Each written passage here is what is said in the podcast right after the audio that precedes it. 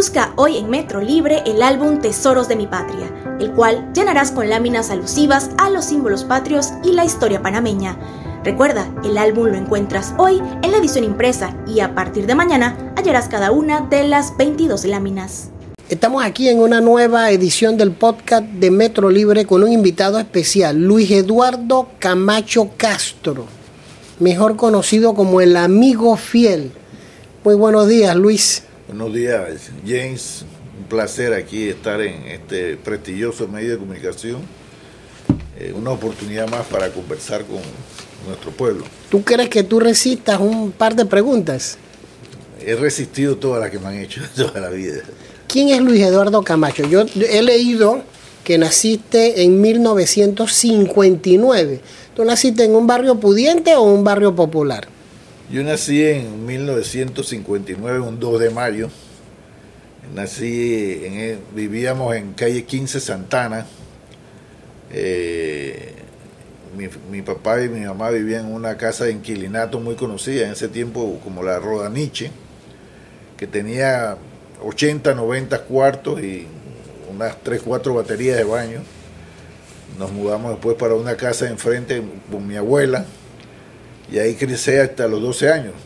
O sea, yo sé lo que es bañarse con parrilla. No hay mucha gente en este país que se... O sea, que tú llevabas tu, tu, parrillita de madera y la ponías en el piso y ahí te montabas. Exactamente.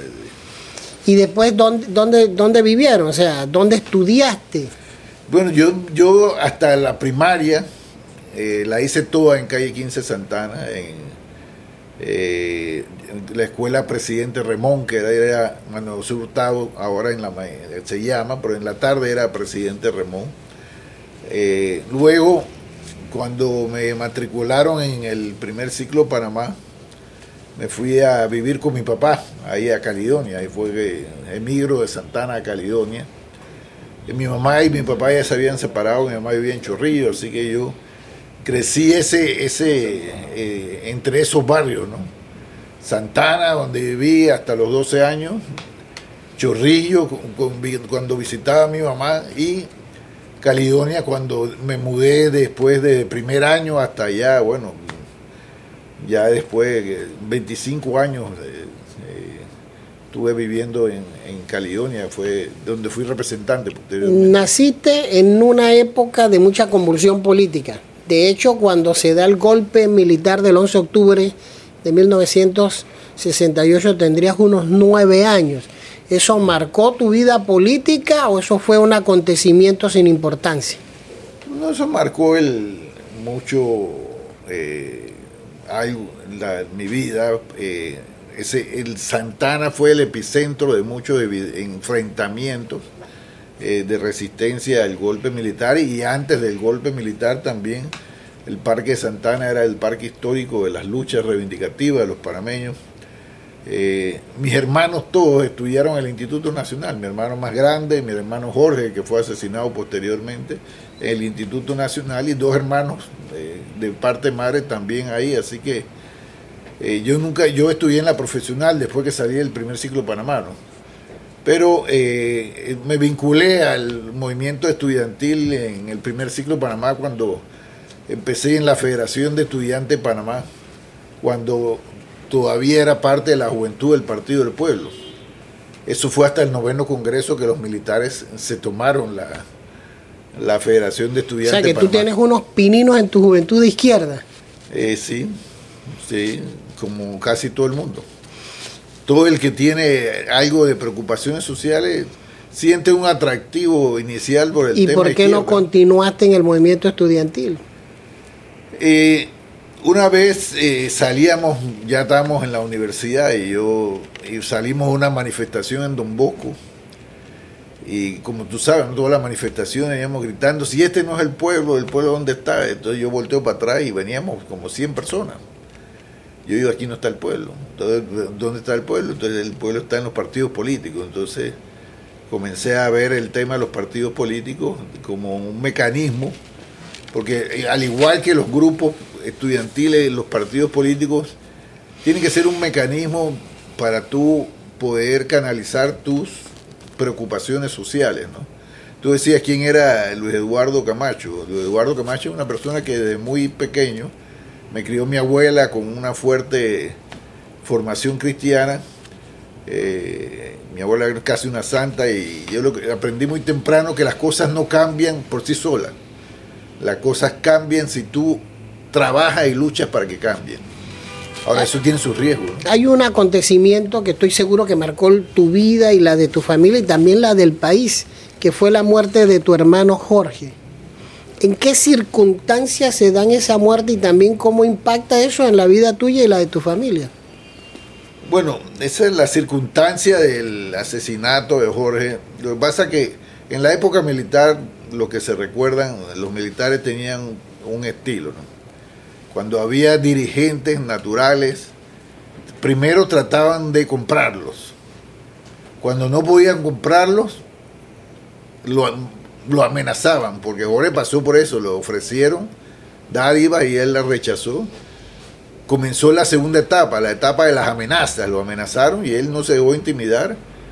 Y ya cuando tú no te dejas intimidar y estás aquí en Panamá, la tercera etapa era que te desaparecían, te mataban y aprovecharon una coyuntura de la visita de Carter, de eh, que había una férrea seguridad de, no solamente de Panamá, sino también de los propios americanos, fabricaron, fabricaron, porque para mí eso fue fabricado, un enfrentamiento en la Universidad de Panamá, eh, y lo fabricaron pues, para cerrar la universidad y que no se dieran eh, por los días posteriores protestas más grandes por la llegada de Carter a Panamá, porque ese era que venía. Eh, ahí Jorge fue asesinado no por casualidad, porque era, una, era blanco, pelirrojo, era fácil de distinguir. Él le dieron dos disparos en la cabeza y, entonces eh, eso ciertamente marcó mi vida y la de mi familia. Yo vi consumirse a mi mamá y a mi papá eh, producto de eso, porque los padres están mentalizados a que los hijos los entierren a ellos, no que ellos enterrar a los hijos. ¿no? Y eh, a mí inicialmente también me, me golpeó de tal manera que me volví un bastante eh, frío. Si me mataban hoy me daba igual o no. Así que era, me volví más radical, para ponerte ¿Y una manera. ¿Y cuándo tú ingresas al Partido Demócrata Cristiano y cuántos años militaste? Yo ingresé al, Partido Demócrata Cristiano eh, en el año, si no me equivoco, como 86 por ahí, ¿no? 86, 87. Y ingresé porque yo siempre, eh, a pesar de teníamos, tenía un vínculo más con grupos de izquierda, aunque yo nunca he sido así de, izquierda total, radical, eh, yo tenía una admiración por Ricardo Arias Calderón, porque para mí era una persona que, que predicaba lo que hacía. Y entonces, eh, a pesar de que mucha gente no lo, no, lo veía, para mí ha sido una de las personas que fue clave para la recuperación de la democracia, una persona que en mí influyó mucho. Y, quizás ahí, yo, ahí, ahí, fue que comencé a moderar un poco mi, pero tú, tú ¿qué, hiciste antes de ingresar al Partido Demócrata Cristiano? ¿Conspirabas, te manifestabas? Porque hay un periodo entre 1970 y 1986. Bueno, es que nosotros fundamos después de la muerte de Jorge un grupo que se llamaba el MR, MR14. Que, en ese que todavía eh, eh, opera. Era un grupo con Anel Rosemena y alguna gente. Pero que era una disidencia del FER 29. Eh, era un grupo que, porque yo nunca fui FER, acuerdo, yo, yo estaba en la Federación de Estudiantes de Panamá. Eh, yo, eh, pero los otros sí, Jorge estaba vinculado al FER, más que el FER al movimiento MLN 29. El de Liberación Nacional. Movimiento de Liberación Nacional 29 de noviembre. Y ahí entonces eh, ese radicalismo que tuve en ese momento me llevó a, hacer muchas travesuras por ahí, y, mucho, eh, incluso muchos choques con la gente del FER. Tú fuiste representante de corregimiento después de la invasión del 20 de diciembre de 1989 por Caledonia. Recuerdo que también trabajaste en el Consejo Municipal, pero llega un momento en que te separas del Partido Demócrata Cristiano, hoy Partido Popular. Si ese era el partido al cual tú te vinculaste y diríamos, comenzaste a hacer vida política formal, ¿por qué esa separación? Bueno, mira, yo te puedo decir que yo, me considero social cristiano de formación. Y te digo porque yo me crié con mi abuela. Y mi abuela tenía una, era católica profunda, esa que te quita el pan de la boca para hacer lo otro. Eso influyó mucho en mí, ¿no? Entonces, yo me identifico como social cristiano, a pesar de haber dejado la democracia cristiana.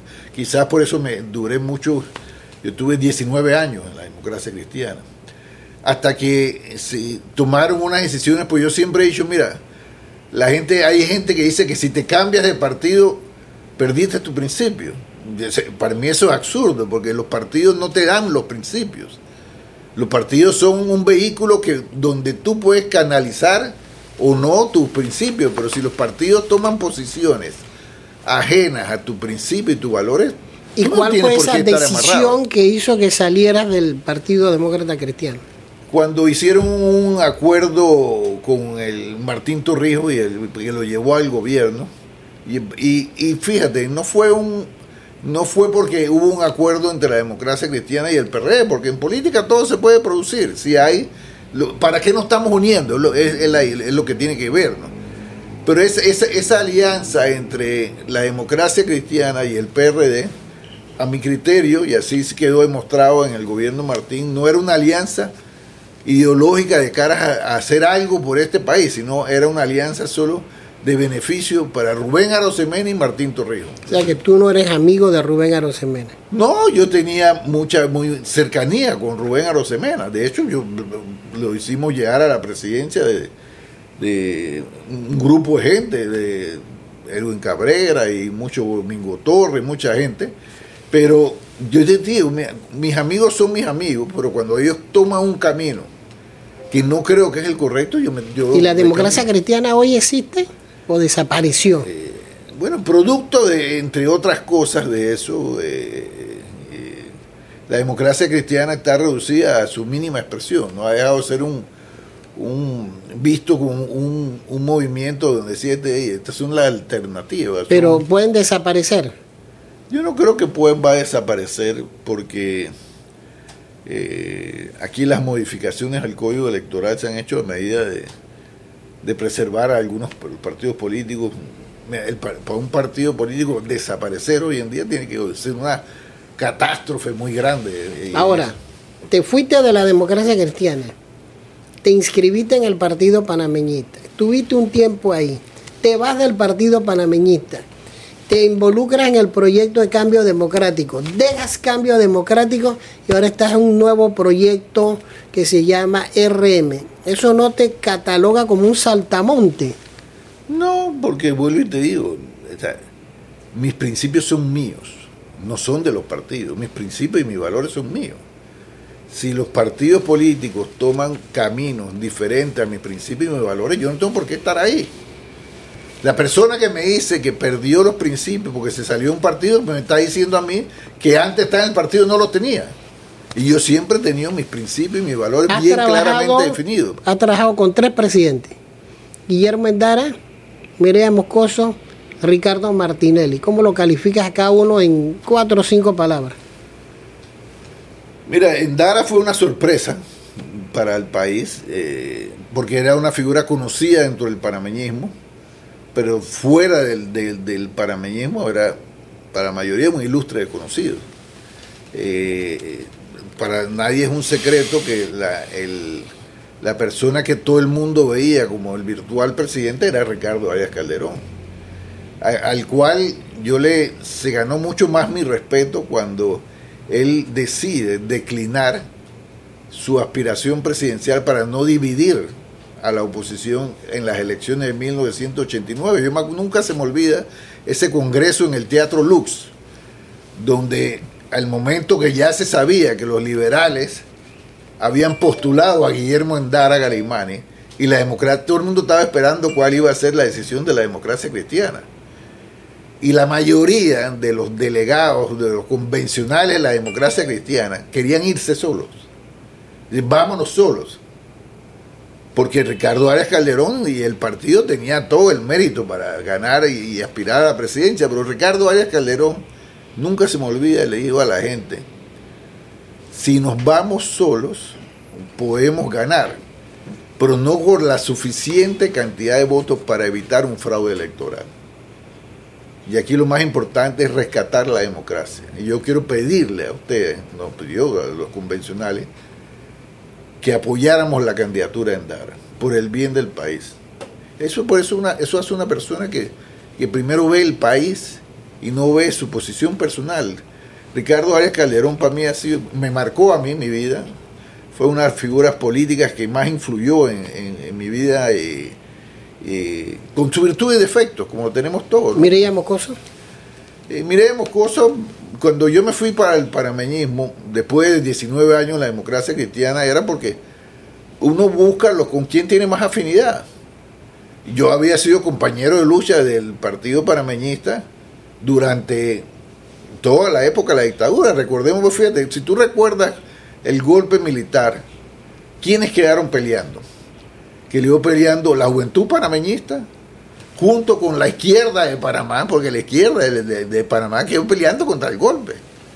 Y algunos reductos de, otros grupos pequeños, pero fundamentalmente fue la juventud panameñista, ah, perdón, la, democracia cristiana, grupos de la juventud de la democracia cristiana, y también eh, los, grupos izquierda. De hecho, si tú buscas pero la mayor parte de muertos de eso. ¿Cuál es tu balance de Mireya Moscoso? ¿Por qué te vinculas a ella?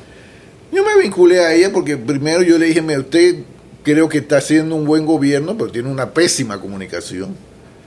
Yo puedo ayudarle a ella porque yo ya me había vinculado hace mucho en ese tema.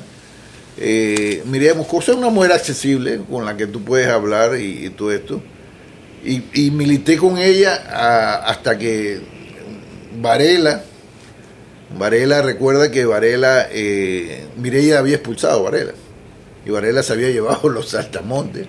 Eh, después de la elección esa, eh, donde gana Martín Torrijos, eh, Mireya le abre las puertas nuevamente a Varela, pese a que mucha gente le había recomendado que no, bueno, dos personas muy cercanas a ella, el gordo Guiden y Alejandro Pérez, le dijeron no cometas ese error, tú no conoces a Juan Carlos Varela.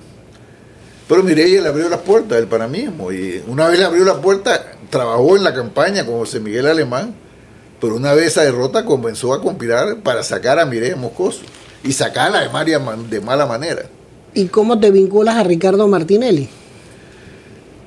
Básicamente, por Ricardo se me acercó antes de, de la elección, pero yo le dije, mira Ricardo, yo he estado apoyando por muchos años eh, al panameñismo, en mis últimos años, tu campaña se basa en atacar al panameñismo, yo no puedo, yo le dije, si tú ganas, perfecto, yo no tengo ningún problema contigo, yo lo que no quiero que gane el PRD, le dije yo en, ese momento. Y posteriormente, bueno, para nadie un secreto, se hizo la alianza.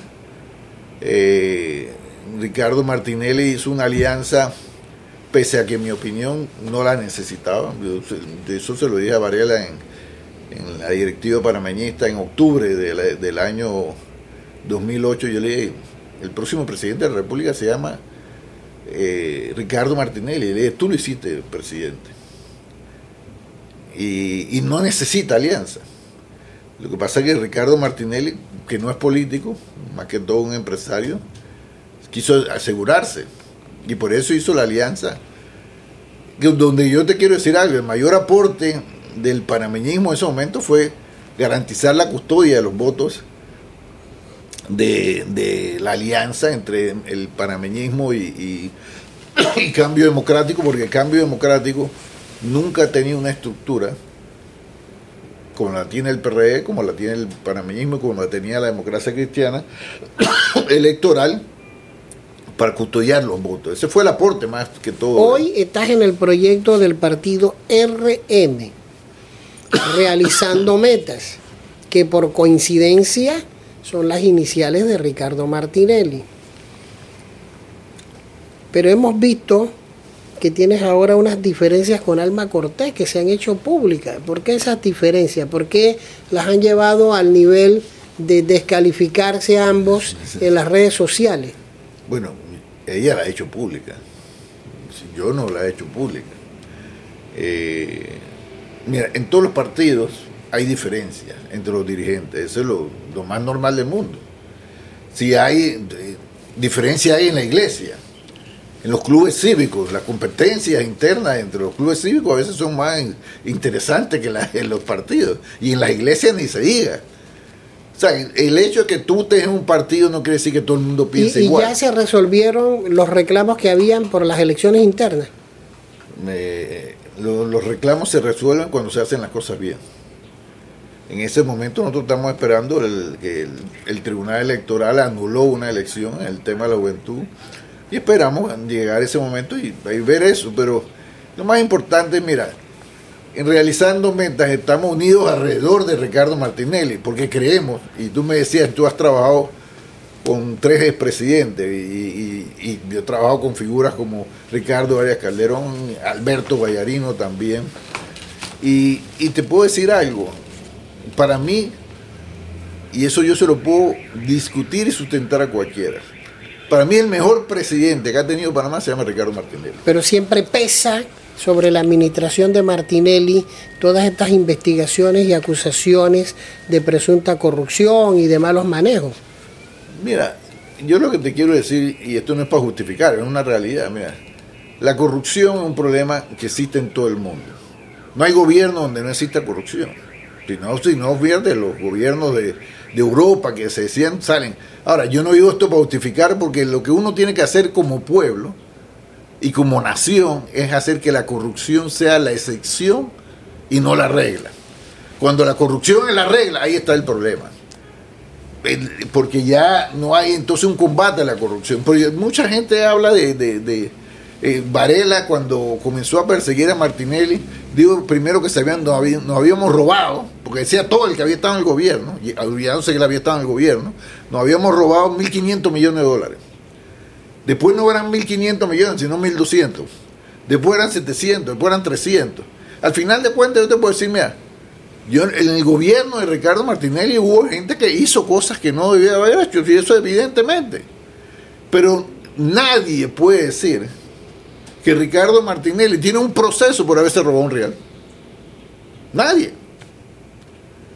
Y eh, Ricardo Martinelli en su momento en gobierno tomó decisiones que la gente no sabe, pero fueron precisamente en el tema de combate a la corrupción. En el gobierno de Martinelli tú fuiste en su último tramo el portavoz de Martinelli. Y de hecho al salir del gobierno ha sido también el vocero de Martinelli. Y producto de esa defensa vehemente que tú haces de Martinelli como persona, como figura, como político, te han puesto toda clase de apodos y epítetos. El amigo fiel, lambón, cepillo, arrastrado, entregado, inclusive hasta han sugerido que eres gay, con memes, con videos y todo lo demás. Eso te molesta, tú te ríes, piensas que es parte de la vida política. para mí no me molesta nada de eso porque mira, yo con lo único que tengo que estar en paz es con mi conciencia. Porque te repito, mis principios y mis valores son míos. Si la gente, hay gente que no entiende, porque, por ejemplo, a mí estos días me escribió alguien por, por las redes y dice, tú no conoces lo que es ser pobre, porque la gente habla sin conocer a la gente. Yo te he explicado ya dónde nací yo, dónde soy, dónde estudié. Pero la gente, la gente, el deporte nacional de mucha gente en Panamá es hablar de gente que no conoce y hablar mal, no hablar bien. Y yo sé que eso es producto mucho de la, de la envidia, hay envidia, hay, hay sencillamente malos, malos valores. Yo no, ya, a mí no me importa si yo le caigo bien o mal a la gente, ese no, a mí me da igual. Yo, yo te hago lo que creo que tengo que hacer. Y yo te digo, mira, yo soy amigo de Ricardo Martinelli, sí soy amigo de Ricardo Martinelli, pero además de eso, yo, decir, yo defiendo la gestión de Ricardo Martinelli porque puedo probarlo, de que ha sido la mejor gestión presidencial que hubo Si este te tuvieras que tirar de un puente, ¿tú te tiras con Ricardo Martinelli? Ah, no, si quiero tirarse el puente, yo no puedo tirarme con él. No sé. Ahora. Pero lo que te quiero decir es que los amigos están una, fíjate, para decirte las cosas como uno opina, no como él quiere oír. ¿Y cómo te llevas con los PRD? Bien, yo tengo muchos amigos en PRD. ¿Perdonaste a, a los que tenías que perdonar? Sí, yo me senté con Pérez Vallares, por ejemplo, que indultó de un plumazo a todos los que estaban metidos en el tema del asesinato de mi hermano. Porque yo soy un demócrata por de, convenien- de convicción, ¿no? De, no de conveniencia, como son otros. Yo soy demócrata de convicción. Yo creo que, bueno, Pérez Vallares hizo un acto dentro de la ley. Y dentro de la ley, bueno, está bien. No, me- no necesariamente me gustó, pero la hizo dentro de la ley. Hay un escenario. Pero te quiero decir algo, mira, cuando la gente, lo que antes que se formara el PRD, se formó un grupo que de ahí surgió el PRD que se llamaba La Tendencia. Cuando se separó, la los militares se tomaron la Federación de Estudiantes de Panamá, ahí es que nace la tendencia. Yo inicialmente era parte de la tendencia, pero nunca fui del PRD. Hay un escenario posible, que es el escenario electoral. Y en esas variables está Ricardo Martinelli. Y hay las posibilidades, muchas posibilidades, que compita y que sea electo presidente de la República. La pregunta es, si en ese escenario Ricardo Martinelli se presentara y ganara las elecciones, va a ser un gobierno de venganza, se va a dedicar a perseguir a los que lo persiguieron, se va a sacar el clavo, o va a ser un gobierno de reconstrucción, reconciliación, de mirar hacia adelante, de no mirar hacia atrás.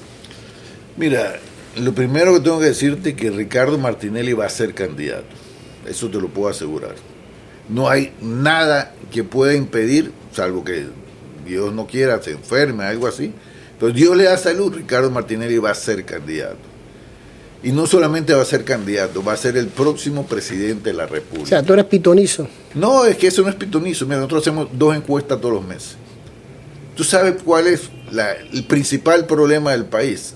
El desempleo, el costo de la vida eh, que son- y los problemas económicos. Y la popularidad de Ricardo Martinelli radica en eso. De que cuando los panameños ven el escenario ese electoral que tú dices, esas caras que dice que son los que aspiran a la presidencia, dice, el único que puede resolver mi problema del desempleo y del costo de la vida y de todo esto es Ricardo Martinelli. Entonces por eso que Ricardo Martinelli encabeza todas las encuestas. ¿Y cómo te llevas con Rómulo? Una relación de sí, ¿no? Rómulo para mí es una persona que es muy terca. Él, su mayor error es no reconocerme. Tú puedes ser líder, pero tienes que entender que hay otros líderes que son más grandes que tú. El problema de Rómulo es que él vive bajo el para de que él quiere ser más líder que Ricardo Martinelli. Mire, Ricardo Martinelli, el liderazgo de él, como fue el de Torrijos, trasciende los partidos políticos. Ahora, Hay gente del PRD, el 30% del PRD apoya a Ricardo Martínez. ¿tú cómo sabes eso? Eso está en las encuestas.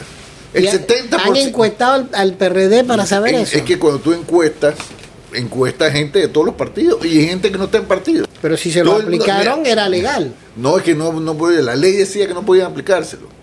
Pero ¿vas a competir Mira, o no vas a competir? Claro que yo voy de nuevo. ¿En dónde? En San Miguelito, ¿A diputado?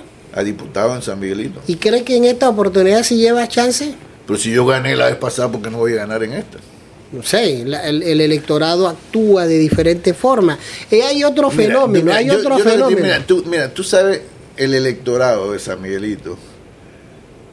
Tú, tú dices, a veces se mueve todo esto, pero hay ciertas cosas. Mira, ahí, yo cuando iba a la, campaña, me dice, que dice, tú no me simpatizas mucho, pero tú eres una persona leal y por eso yo votar por ti.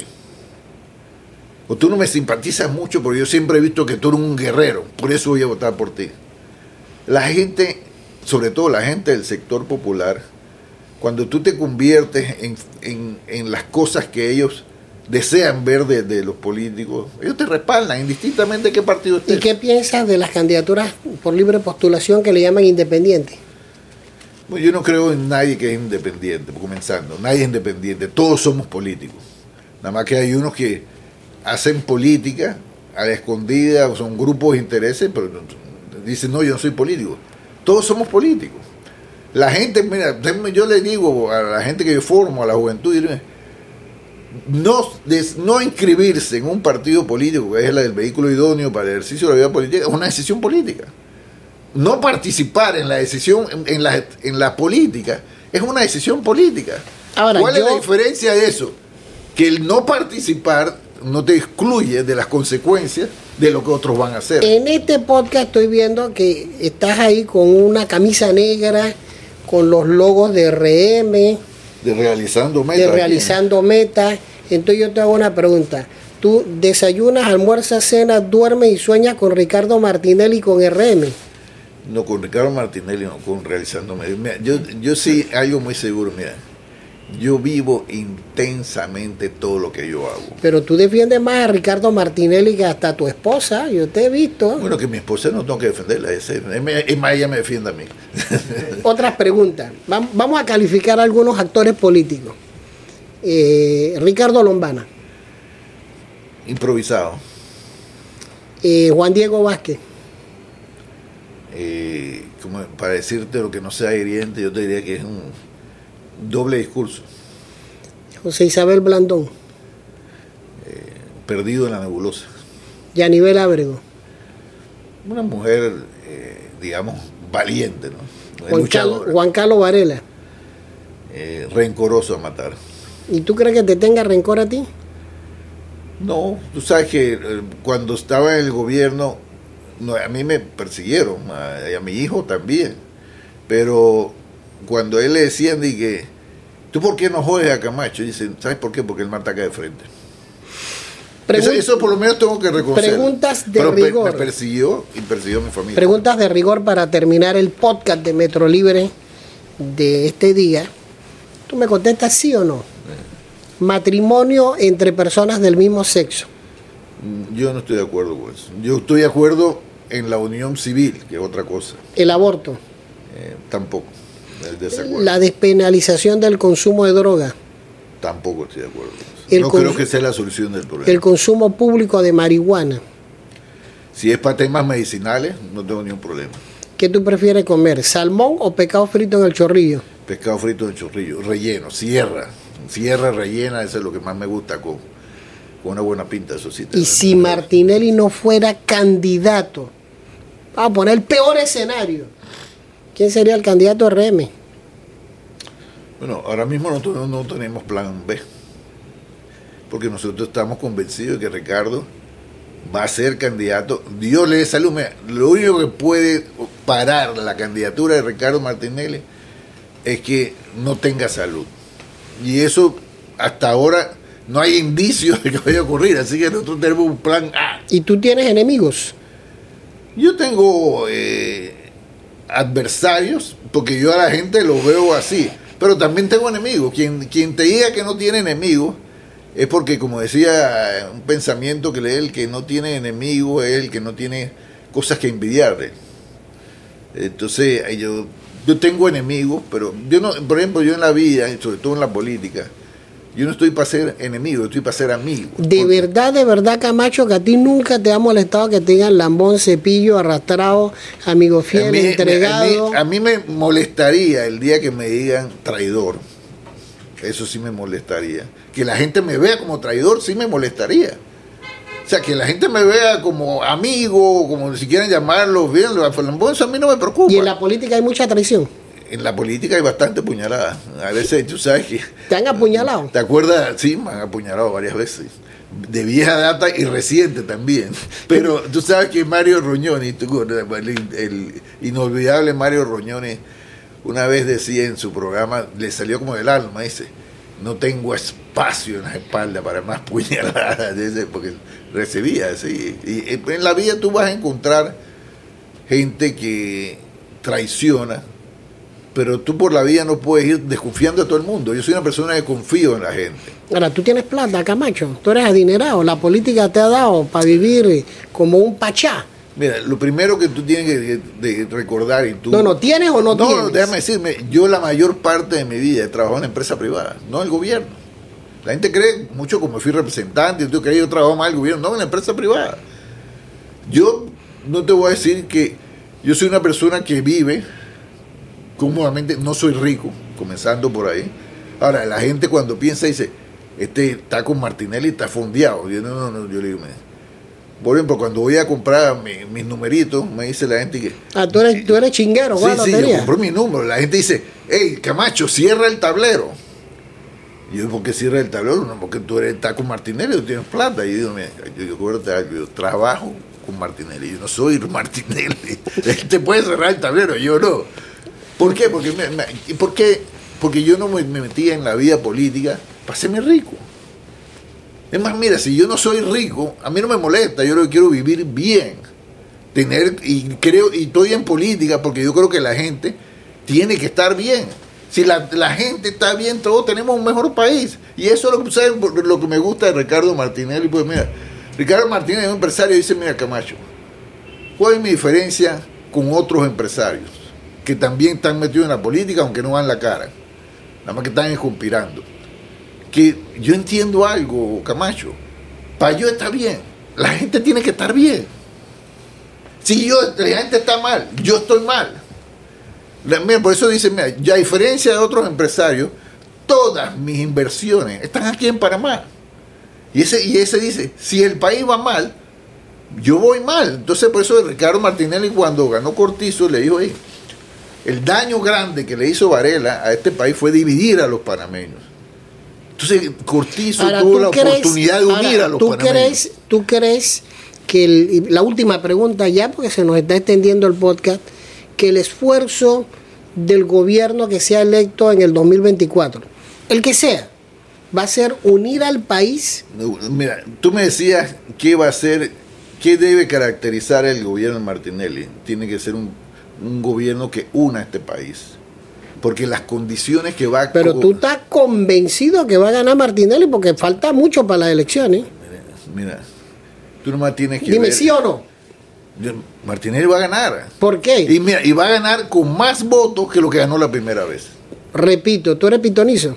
No, es que lo, eso lo dicen las Muchas encuestas. gracias, Camacho. Eso lo es dicen el las podcast- encuestas. Este es el podcast de Metro Libre con Luis Eduardo Camacho Castro, el amigo fiel. Nos Así es. vemos y nos hablamos en otro próximo a podcast. todos.